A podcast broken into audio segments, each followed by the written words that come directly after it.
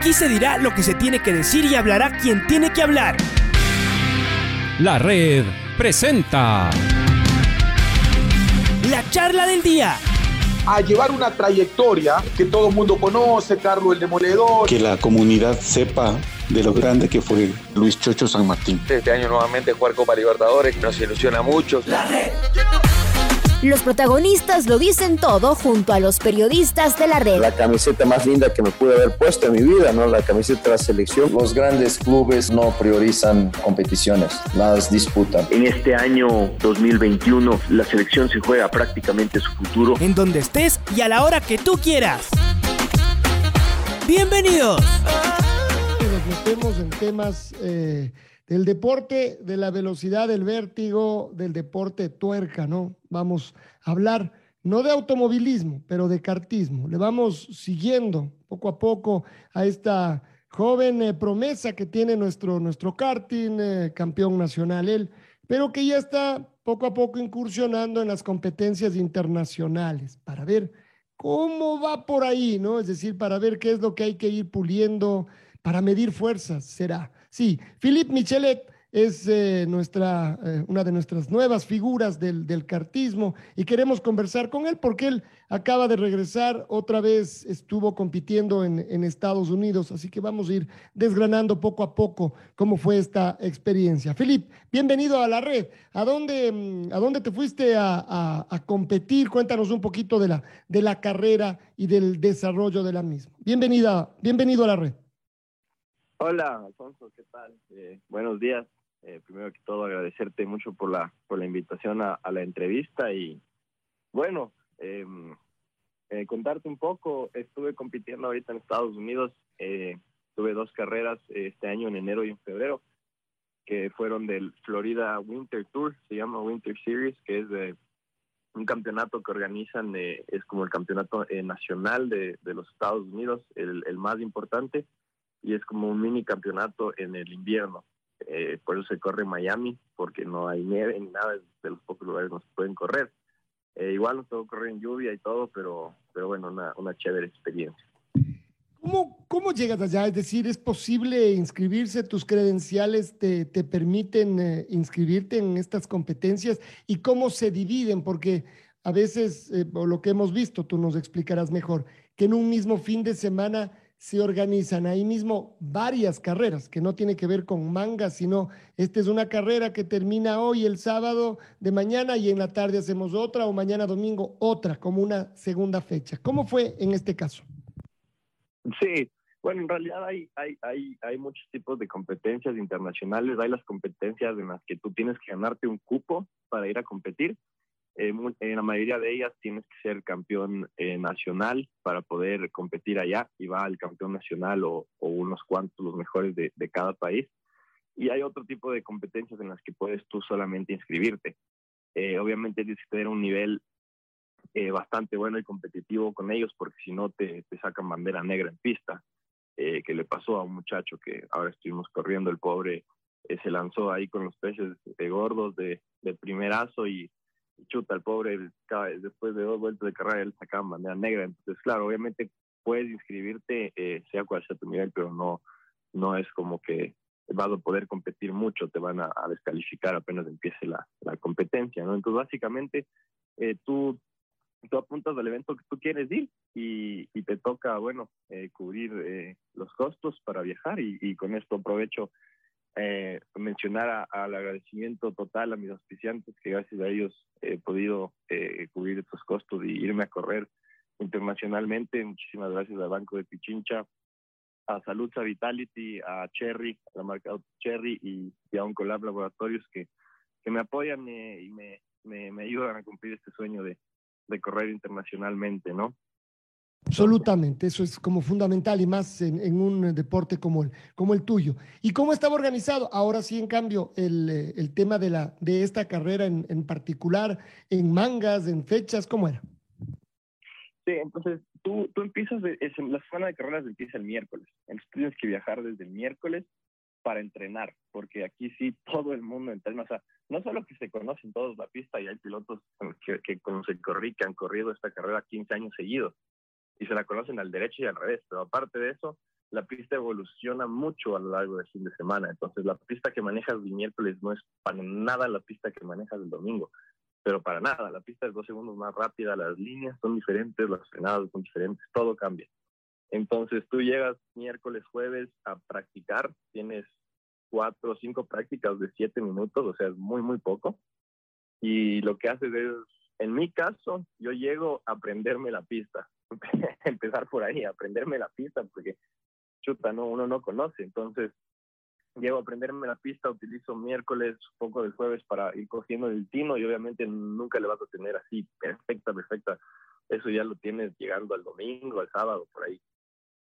Pero claro, ahí es donde, donde se, ve una diferencia con los pilotos locales allá. Eso lo me decía el, dueño del equipo con el que estaba corriendo, me decía, oye, eh, estos manes viven aquí, o sea, ellos entrenan aquí entre semana, todo, todas las semanas, así, entonces eh, y muchos de ellos, bueno, no entrenan ahí, pero han corrido toda la vida ahí. Entonces, para ellos, eh, el miércoles es, día de, desde el miércoles hasta el jueves, hasta el viernes, ellos se enfocan en poner a punto su chasis. O sea, desde la primera práctica del miércoles, ellos ya se conocen la pista, ya se conocen todo, entonces trabajan únicamente en poner a punto el chasis. Eh, poquito por aquí, poquito por acá, poquito por acá. Y ahí es donde uno que no, que no conoce tiene una desventaja, porque yo recién el viernes en la tarde empiezo a poner a punto el chasis, porque de miércoles a viernes estoy recién aprendiendo la pista, por, por el poquito tiempo que tienes de práctica. Entonces, para el viernes recién empiezo ahí a poner a punto el chasis, a trabajar un poco en la puesta a punto y tal, y el sábado empiezan las carreras. Entonces, el viernes en la tarde, la última práctica del viernes en la tarde, te da tu posición de salida para la clasificación del sábado, y de ahí el sábado sales a clasificar en la mañanita y corres una prefinal, que se llama, que es una carrera que te da la posición de salida para la final. Entonces, como terminas en la prefinal, eh, largas la final. Eso te da chance de que tal vez si tu clasificación no fue muy buena, puedes remontar en carrera, eh, como lo hice yo en una de las carreras, ya te voy a contar. Em, y de ahí largar la final, que es la que, la que importa eh, en una mejor posición. Entonces, largas la final y bueno, ahí se acaba eh, el día de carreras y se repite lo mismo el domingo. Entonces corres un warm-up, una clasificación y dos carreras, básicamente. te interrumpo aquí porque me quedé pensando. ¿Las pistas difieren mucho? Es decir, uno visualiza las pistas de karting que hemos, que hemos visto y pueden ser más amplias o menos, o un poco menos amplias, pero de alguna manera no sé si son más o menos parecidas o no. No, que va. Todas las pistas son absolutamente diferentes nada que ver, todas son absolutamente diferentes, totalmente.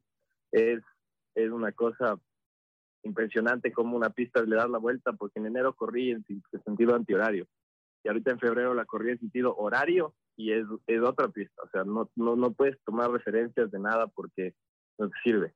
Es, es totalmente otra pista, las curvas se toman totalmente diferentes y, y no hay no hay dos curvas iguales, la verdad. Por más de que sean dos curvas de 90 grados que tú les ves en el mapa que son igualitas, porque son 90 grados, ya en la pista es totalmente otra cosa. O sea, la, la, la teoría no va, no, va, no va con la práctica en el automovilismo. Entonces, eso es lo que es muy complicado, porque tú tienes que coger cada curva de la pista, o sea, tienes que aprender cómo cogerla perfecto. Justo, por ejemplo, ahorita en la pista de Homestead, eh, tenías curva 1 y 2 y 3, las tres curvas eran 90 grados. Pim, pim, pim. En el mapa tú les ves exactamente iguales.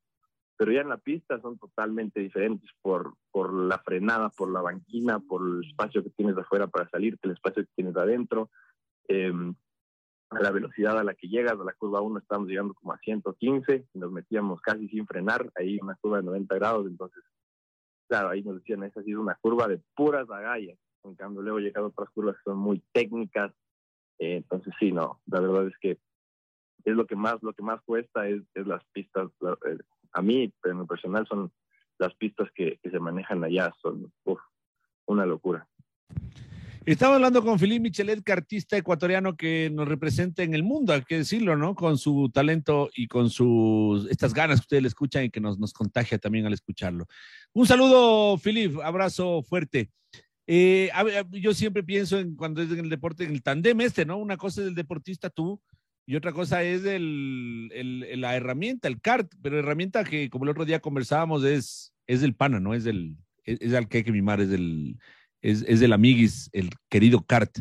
Y entonces me pregunto, cuando vas allá, em, eh, logras llevar tu carta en estas competencias o, como nos contaste la vez anterior, te alquilan, te prestan o eres parte de un equipo que, en el que te ceden el car. Y entonces, si fuera este el caso, la pregunta es, llegas el miércoles ya no solo a calibrar el carro, sino directamente a conocerlo.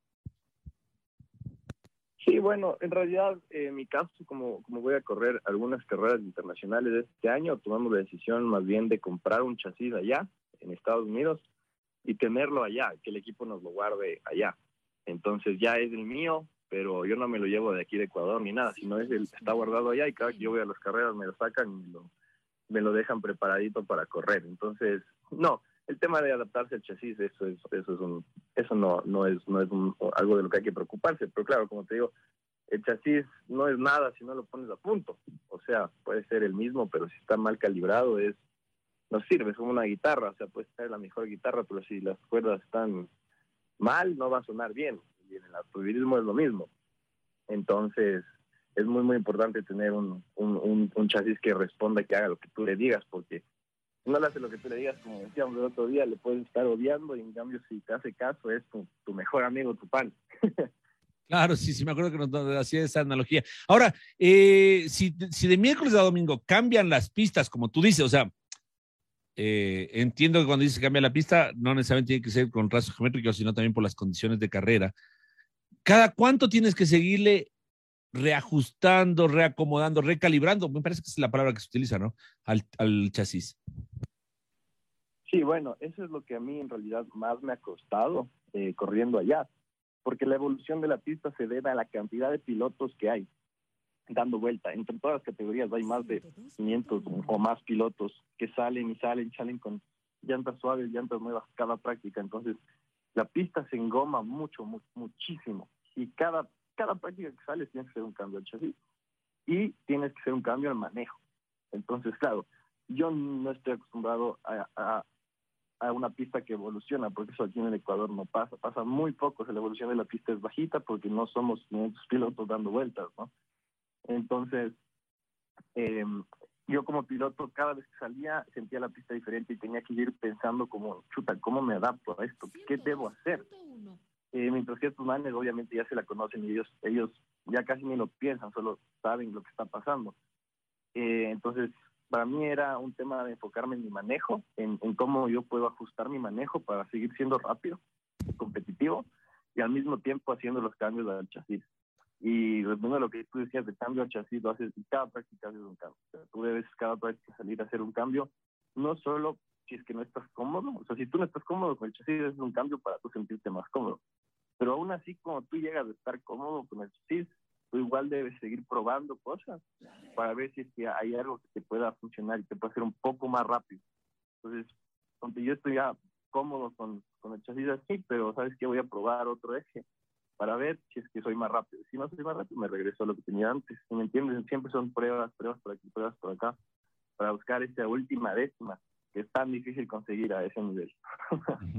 No, claro, por supuesto, porque además tú le te refieres a estos manes y quiero preguntarte quiénes son estos manes, porque hace un rato hablaste de los peces gordos y hoy hablas de estos manes eh, y, uno entiende que en el contexto son estos manes súper experimentados, estos manes súper talentosos, estos manes eh, de los mejores del, de, los Estados Unidos y uno entiende que de los mejores de, del mundo.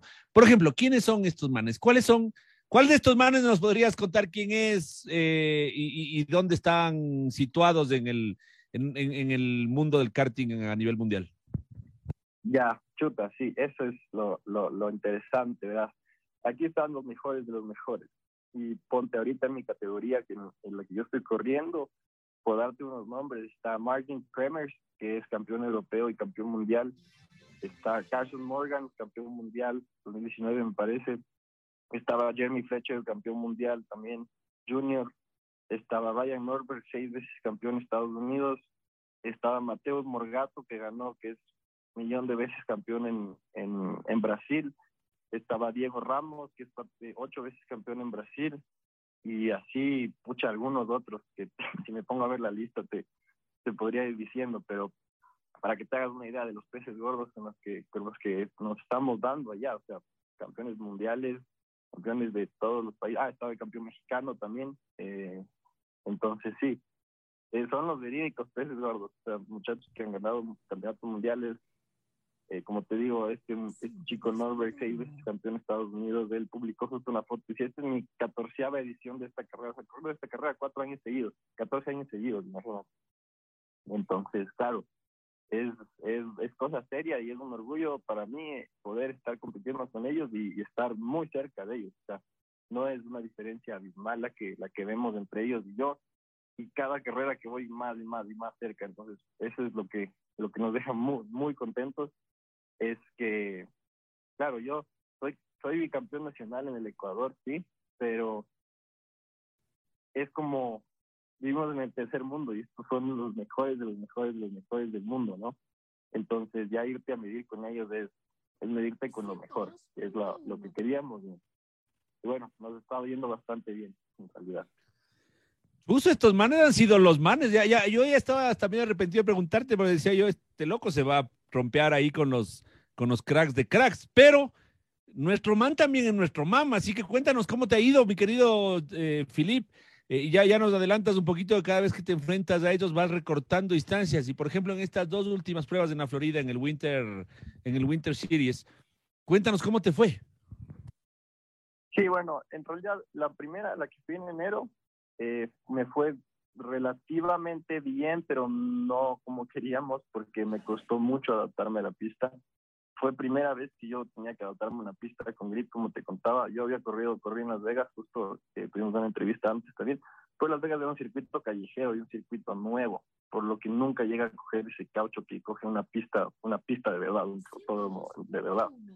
Entonces, para mí esa experiencia fue un poco diferente, porque fue callejero, correr entre las paredes y todo, pero nunca hubo esa adaptación a la pista. Entonces, la carrera en enero fue la primera vez para mí que en realidad tuve que aprender lo que es grip, aprender lo que es adaptarme a la pista eh, y las condiciones, ¿no? Entonces me costó mucho, me costó mucho, estuve, estuvimos muy, muy frustrados en las prácticas porque yo me metía a las curvas y, y, el kart empezaba a rebotar y a saltar como pelota, que yo me literalmente parecía un balón rebotando en la pista por ahí, porque como te digo, hay tanta goma, hay tanto grip, o sea, tú te paras en, la pista y si te pegan los zapatos del piso. O sea, es como que está una pega ahí de toda la goma caliente, hirviendo ahí. Entonces me costó, me costó mucho y, y bueno, al final del fin de semana no, no me fue mal, no me fue mal, estuve en, eh, el top 25 me parece de 50 pilotos, pero ah, eso era el pack de la mitad y bueno, estaba bien para primera vez, pero siempre, siempre queremos estar más adelante, ¿no?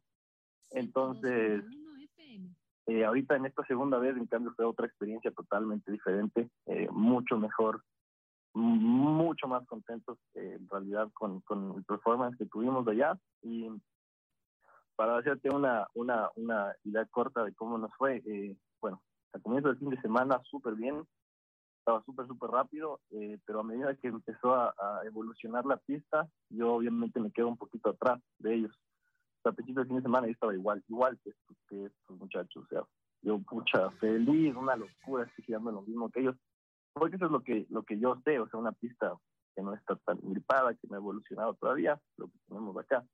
Pero mira que la pista evolucionó, ellos, pin, pin, pin, empezaron a, a mejorar, a mejorar, y yo no podía mejorar al mismo ritmo que ellos, no, no, no sabía cómo adaptarme con la velocidad que ellos se adaptaban. O sea, cada práctica que salían, pum, bajaban dos décimas, salían, pum, dos décimas más, cada práctica. Y yo en cambio salía y bajaba una décima y media. Y ellos bajaban dos. Por lo que cada práctica me hacían media décima, media décima, media décima. Con lo que al final en las prácticas logré estar a medio segundo de ellos, que es, es mucho, o sea, mucho. Pero después de rato que ya con la ayuda del equipo y los, los ingenieros que me, que me, ayudan un poco también a, a cómo combatir con esta evolución de la pista, fui evolucionando mucho mejor, mucho mejor y logré meterme a, a tres décimas del mejor, mejor, mejor que era que en esta pista, que era Mateus Morgato, que te decía, el, que ganó, es más. Y por suerte, porque el, el, dueño de nuestro equipo es amigo de ellos, me logró conseguir la telemetría de él.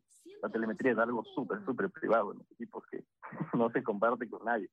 La telemetría te dice todo, te dice dónde aceleras, dónde frenas, cómo está tu motor, cómo está todo. Entonces, eh, bueno, nos logró conseguir la telemetría de Mateus y se portaron súper, súper bien Y el rato que comparamos con mi telemetría nos, nos encontramos con una sorpresa que era que en toda la pista yo era igual de rápido que él.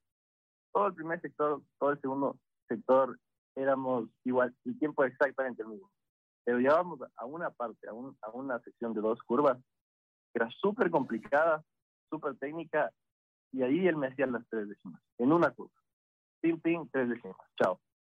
Entonces, claro, eso fue súper bueno porque dijimos, oye, en toda la pista estoy girando mejor que este monstruo. Solamente tengo que corregir esa curva.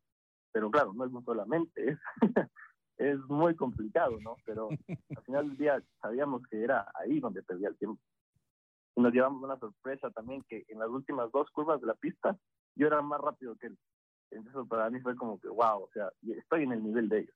O sea, corriendo aquí toda una temporada, todo un campeonato, estoy peleando la punta con ellos. Y es lo que me decía el dueño del equipo. Me decía, oye, dos, tres carreras más y tú estás ahí con ellos. Lo que pasa es que hay que darle seguimiento. Y, y bueno, es complicado darle seguimiento, ¿no? Es, es muy costoso y, y demás. Pero, pero sí, estuve trabajando en eso y todo. Y después, de, en el día de carrera, ya me, me metí en el top 15 y en, en, en, vueltas en pista yo estaba girando en el mismo tiempo, estaba girando dos décimas más rápido que el primero y estaba girando al mismo tiempo que el que iba segundo y todo el top 5 estaba, estábamos ahí, o sea, yo estaba ahí, ahí por puesto 15 por ahí, que ya me sentía muy feliz con haberme metido en el top 15 porque, te digo, yo te nombré 6 o 7 que son campeones mundiales de todo, pero por ejemplo este muchacho Martin Kremers, que es campeón europeo y campeón mundial, el maestro estaba girando en, en, puesto 12, así. Entonces tratar de mirar los 15 primeros más, los 20 primeros de ese nivel son, son todos unos monstruos, o sea, puedes estar ganando este fin de semana y el próximo fin de semana estás en puesto 20, ¿entiendes? Porque el nivel es demasiado, demasiado alto. Eh, todos andan extremadamente bien. Entonces, fue como que apenas termino la carrera, eh, pucha, yo contento, dije, chuta, ¿dónde había terminado? Me dicen, bueno, sí, top 15, ahí súper bien. Y luego mi mecánico estaba súper, súper contento. Y yo le digo como que, chuta, ¿qué pasó? ¿Qué dice? Me dice, mira, los tiempos. Sí, los mismos tiempos que la punta. Entonces eso fue como un wow, o sea, ya estoy. O sea, para mí fue un ya estoy ahí. Estoy ahí, puedo andar igual de rápido que los mejores del mundo. Lo único que se necesita es darle más seguimiento, eh, buscar posibilidades, buscar eh, maneras de, de seguir corriendo. Y bueno, nunca voy a tener igualdad de condiciones con ellos, al menos de que corran todo un campeonato ahí, pero siempre hay que intentar y hacer lo mejor y de llegarles. O sea, me decía el dueño del equipo, Fabio, que es muy experimentado, me decía, oye, tienen pena correr el próximo fin de semana, porque ellos corren todos los fines de semana, ¿no? O sea, corrieron el fin de semana antes de que yo corrí, corrieron el fin de semana conmigo, corrieron el siguiente fin de semana, van a correr el siguiente fin de semana, luego tienen un descanso y corren tres fines de semana seguidos, o sea, te das cuenta la cantidad de carreras que corren estos muchachos. Entonces, él me decía, ven el próximo fin de semana, ahorita estamos súper bien, el próximo fin de semana ya te metes, me top 10, tal y tal. Pero claro, no es tan fácil como decir, ok, voy. ¿No? Entonces, sí, eso es lo que, lo que, lo que en realidad eh, sería ideal, pero nada, estamos súper, súper contentos con, con cómo nos ha ido y con, con saber, eh, saber que podemos pelear en las puntas, y no solo por lo demostrado en pista, lo demostrado en los tiempos, sino que eh, mi mecánico allá, el, el, equipo, el dueño del equipo, todos me dicen, oye, tú estás ahí, o sea, falta pulir, pero eso solamente horas de vuelo, como dice mi papá. O sea, estos chicos corren todos los fines de semana en todas las pistas de los Estados Unidos, muchos en todas las pistas del mundo. ¿Cómo les quieres ganar a ellos si corres una vez cada seis meses? Entonces, claro, es, es en realidad muy, muy complicado, pero pero lo importante es saber que estamos ahí, que, que tenemos lo necesario para pelear con los mejores del mundo en alguna otra parte del mundo debe haber otro cartista que esté diciendo, y me tengo que pelear con esos manes, y ha de decir, entre eso está ese man, ese man del Philippe Michelet, que, que, que, ya ves como también están dando durísimo. Para, mi última pregunta, Philippe, es un poco, un poco un juego, quiero jugar un ratito contigo. Este, te voy a poner una opción y tú vas a decir, y vamos a ver qué tan amigos podemos llegar a hacerte, eso sí te advierto. ¿ah? Espero que des las respuestas correspondientes, por favor. ¿Nazca o Fórmula 1? No, Fórmula 1, mil veces. Muy bien, empezamos bien. Eh, ¿Lewis Hamilton o Verstappen? Verstappen. Estábamos bien, mi querido amigo, pero bueno. Ferrari, McLaren o eh, eh, Ferrari, Mercedes o, o, Red Bull. Ferrari, Ferrari todo el día. 2 a 1 vas perdiendo. Este, Michael Schumacher o Ayrton Senna. Ay, chuta. Mm. No sé, los dos me gustan, pero yo tendría que irme por Schumacher más que nada porque me, me siento de lo que he visto un poco más identificado con, con él, en realidad. De acuerdo. Eh, Ahí, ahí no tenía preferencia, porque en realidad los dos me, me fascinaban con pelotas, pero ninguno de los dos me caía muy bien. Pero esta, esta eh, eh, Philippe Michelet, cartista ecuatoriano, el man de los manes allá en los Estados Unidos representando al Ecuador, quiero decirte que esta podría marcar nuestra relación de amistad de aquí en adelante. Por favor, piensa bien la respuesta. Es más, si quieres, puedes consultarle a tu papá que debe estar cerca. Alan Prost o Ayrton Senna. Alan Prost. Bien. Choque esos cinco, mi hermano. Ahí sí, a, a partir de aquí, eres mi mejor amigo, mi querido Felipe. Ahí estamos. Ahí estamos. Alan Prost, estamos ahí. Eso, eso. Puedes, puedes, puedes ser fan de Ferrari. No hay problema, mi hermano. Con que hayas respondido a la pros, el resto se te perdona, sobre todo por esas grandes actuaciones, eh, mi estimado Filipe. Alfonso quiere seguir Sí. conversando un ratito más contigo. No, no, y ya vamos entonces a tener que eh, también entablar una discusión que sea un poco más, más grande, ¿no? No del sí, no, no del, eh, del blanco-negro, porque hay un montón de grises en el medio de estas, de estas discusiones. Pero yo preguntaría algo más a propósito de, esto. Ustedes, los, en, en tu caso que eres además corredor, no solo aficionado al automovilismo y a los, y a los motores, los más jóvenes, ¿se quedan con los viejos pilotos o con los nuevos? Es decir, y aquí me puedo ir al tema del, del fútbol, eh, donde hay, es decir, nosotros hablamos de Pelé, de Maradona, bueno, y ahora Messi también nos ha agarrado y es difícil a veces escoger entre ellos. Pero los más jóvenes suelen quedarse sobre todo con lo que han visto, con lo que han vivido. ¿Cómo es, en tu caso, alrededor del automovilismo? O sea, en realidad yo, yo pienso que eso depende mucho de qué tan, de qué tan fan seas del, del- de la Fórmula 1, del automovilismo. O sea, yo, por ejemplo, soy súper, súper aficionado, eh, he visto y he leído eh, eh, libros, documentales y más de, del automovilismo como era antes. Yo me quedo con el automovilismo de antes. Yo me quedo 100% con el automovilismo de antes, los pilotos de antes que eran unos verdaderos héroes, salían a la pista cada vez que se ponían el casco, no sabían si iban a regresar vivos, el esfuerzo, o sea, a mí me parece que, no digo que los de ahora no lo son, pero mm, admiro más a los pilotos antiguos, pero pienso que a la mayoría de jóvenes que no son tan aficionados y no conocen tanto y no se interesan tanto por el, el automovilismo de antes, hablando no solo de Fórmula 1, sino de las 24 horas de Le Mans, de, de otras categorías, pienso que siempre se van a quedar con los jóvenes porque es lo que ven. O sea, el que no es así tan tan aficionado y bueno, va cogiéndole hilo a la Fórmula 1, así lo que ve es Hamilton, Verstappen, Leclerc, entonces, claro, siempre van a, van a quedarse con ellos. Pero yo en lo personal admiro mucho, mucho los pilotos antiguos. De acuerdo. Y lo último, ya para cerrar, volviendo a lo, a lo tuyo, es eh, cuál es la próxima carrera, hasta cuándo hay que esperar. Como tú decías, no es sencillo, no, uno no puede agarrar el, el, el avión, el casco e irse cada fin de semana. ¿Cuándo te toca competir de nuevo? Y yo creo que ahí hay que aprovechar, por supuesto, una vez más para mencionar a quienes hacen posible todos esos viajes y que este sueño de crecer primero en el cartismo y después ya veremos dónde continúe para ti, Filip. Eh, sí, en, realidad eh, a nivel nacional, aquí no estoy eh, muy seguro cuándo empieza, pero debería ser eh, relativamente pronto. Eh, no sé fechas todavía, pero bueno, ahí si quieren cualquier persona estar al tanto, puede seguirme en las redes y ahí estaré publicando el, el calendario y todo. Y mi carrera siguiente en Estados Unidos va a ser en julio, me parece que es en Road eh, America, en Wisconsin. Es una pista que, que escogimos porque es súper linda, está dentro de un cartódromo donde corre la Indy, donde corre INSA. Entonces, bueno, ahí va a ser la siguiente eh, carrera internacional y, y bueno, eh, aprovecho otra vez para cerrar y, y agradecer y mencionar a, a mis auspiciantes que hacen posible mi campeonato nacional, mis carreras internacionales, que son eh, Banco de Pichincha, eh, Saludza, Vitality, eh, Cherry, Automóviles Cherry y Oncolab Laboratorios también que me, me, han apoyado en este 2022. Muy bien. Gracias a ellos. Uh -huh. Muchas gracias a ti por la invitación y, y bueno, nos vamos a volver a encontrar muy prontito, Filip. Nos vas a tener que seguir contando de estas carreras. Ya mismo, seguramente vas a ver más de cerca esa bandera a cuadros. Gracias, Filip. Te mandamos un abrazo grande. Muchas gracias a ustedes. Chao, chao. Un abrazo.